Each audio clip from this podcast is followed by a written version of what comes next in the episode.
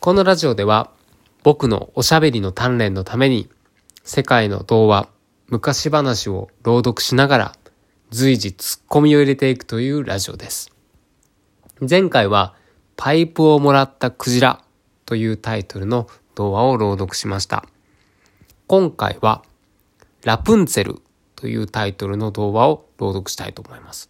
ラプンツェルと聞くとディズニー映画のラプンツェルを思い出しますが、あれと何か関わりがあるんですかね？まあ何せ僕自身もこの童話の文章をこれから初めて見るので内容が楽しみです。では。昔々、あるおかみさんがどうしても家の裏の畑のレタスが食べたくなりました。でも、そのレタスは魔女の畑のものです。主人はお腹に赤ちゃんのいるおかみさんのために魔女の畑に入り込みました。けれども、レタスを取ろうとしていたところを魔女に見つかってしまったのです。主人から話を聞いた魔女は言いました。なんだい、そんなことか。いいよ、レタスはいくらでもおとり。でもその代わり、生まれてくる子供は私がもらうよ。いや、そんなことは。いいね。子供は私がもらうよ。そして、魔女は生まれた女の子を連れ去ってしまったのです。うん、ストップですね これは、そもそも、おかみさん、まあ、奥様がどうしてもレタスが食べたくなって、で、その奥さんの中には赤ちゃんがいるってこともあるので、旦那さんが願いを叶えたいと思って忍び込んでレタスを取ろうとしたと。で、その時に魔女が来て、レタス取るんだったら赤ちゃんよこしな。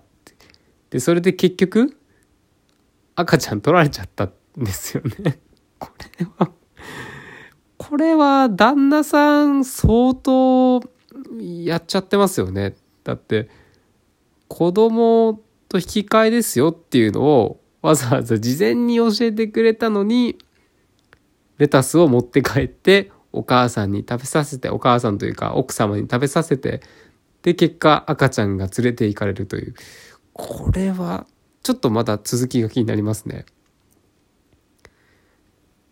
魔女は女の子にラプンツェルと名前をつけて階段もドアもない高い塔に閉じ込めて育てました。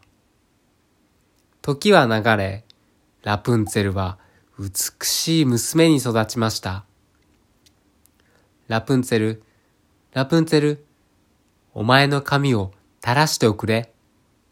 と、魔女が塔の下から呼びかけると、ラプンツェルは黄金を編んだような美しい長い髪を垂らします。すると魔女は、その髪を伝って塔に登るのでした。ある日、塔の前を一人の王子が通りかかり、その様子を見ていました。次の夜、王子は塔の下で呼びかけました。ラプンツェル、ラプンツェル、お前の髪を垂らしておくれ。垂れ下がってきた髪につかまって、王子は塔の上に登りました。登ってきたのが魔女ではなく男の人だったので、ラプンツェルはびっくり。ん？これ、王子様の声と魔女の声が似てたってことですかね。だって、ラプンツェルは、ラプンツェルラプンツェルって呼ばれて、はーい。で、そんで、はーいって言って、窓から下を眺めて誰が呼んでるかを見て髪を垂らしてたわけじゃないですもんね。声だけ聞いてやってたんですもんね。ってことは相当王子様と魔女の声が似てたんですね。ちょっとそれは気になっちゃいました。キャーあなたは誰？王子はラプンツェルを見てすぐに好きになりました。相当美人なんだな。どうか怖がらないで。お願いです。僕と結婚してください。ラプンツェルも美しい王子を好きになりました。それから王子は毎晩塔の上に登っていきました。それに気がついた魔女は怒ってラプンツェルの長い髪を切ると、遠い荒れ野に捨ててしまいました。その夜、王子がやってくると、魔女はラプンツェルのふりをして切った髪を垂らしました。そして何も知らずに登ってきた王子に言ったのです。残念だったね。あの子はもういないよ。遠い荒れ野に捨ててしまったから。もう死んでしまったんじゃないのかね。ひひひひ。そんな、王子は悲しみのあまり塔から飛び降りてしまいました。そしてその時、地面にあった茨が目に刺さり、王子の目は見えなくなってしまったのです。ん？それどころじゃないんじゃないですかね、ここ。塔から飛び降りたらもう即死でしょう。茨が目に刺さり、目が見えなくなってしまったのです。じゃなくて、奇跡的に一命は取り留めましたが、茨があり、それが目に刺さって失明してしまったのですっていうのが正しいんじゃないですかね。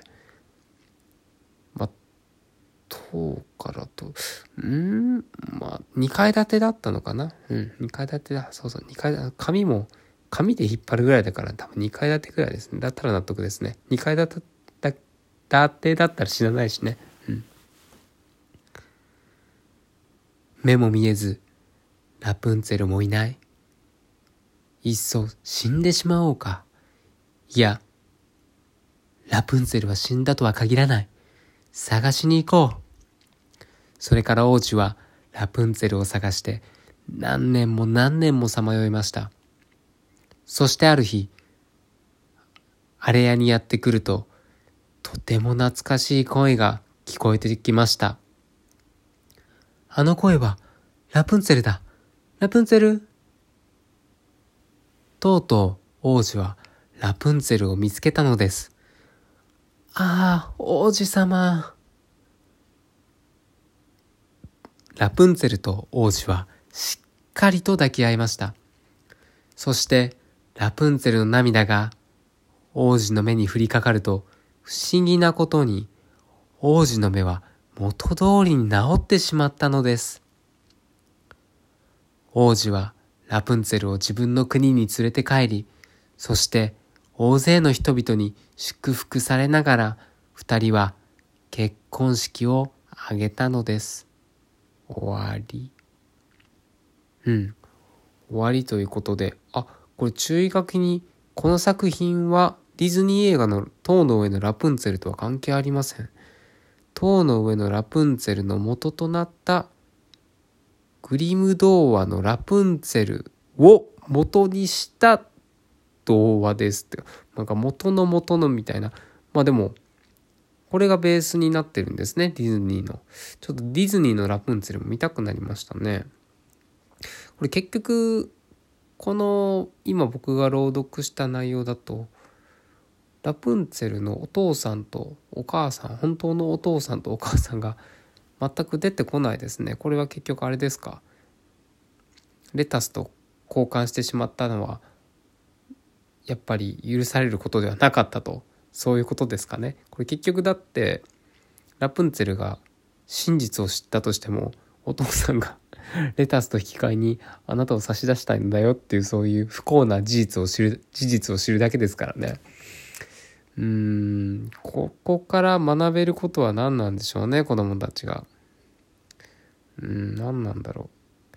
やっぱりあれかな。王子様が目が見えなくなっちゃったけど、頑張ってラプンツェルを探して、結果的に目も治って2人仲良くなれたっていうことで、あ、自分の愛する人信じる人っていうのを見つけたら必死に逃がすんじゃないと。もうどんだけ辛い思いをしても一緒に暮らすための生活をするための努力をしようとそういう必死さと人生の難しさを教えてるんですかね、まあ、そう簡単に幸せになれないよという側面もあるんでしょうね。深い。深いですねラプンツェル。はあこれちょっといろいろ多分これカットされてますよね。だってうーんラプンツェルうん？これラプあそっかこれラプンツェルを捨てたんか。遠いあれやに。そうかそうかそうか。なんかこう自分で朗読してるとあれですね話すことに夢中になりすぎて内容が入ってなかった。次から気をつけます。うん。いい話でした。おやすみなさい。